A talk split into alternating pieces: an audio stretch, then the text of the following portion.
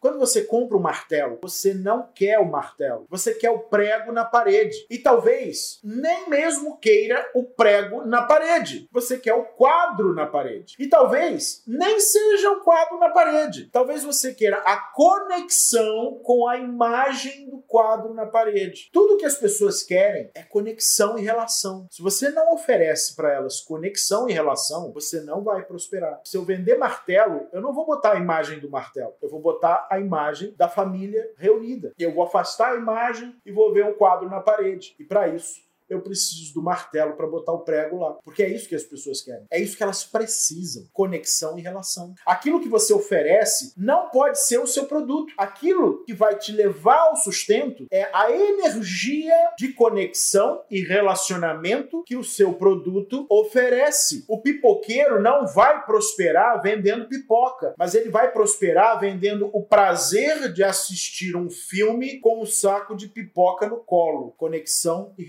entendendo e atendendo às reais necessidades do outro. Isso é gerar valor constante.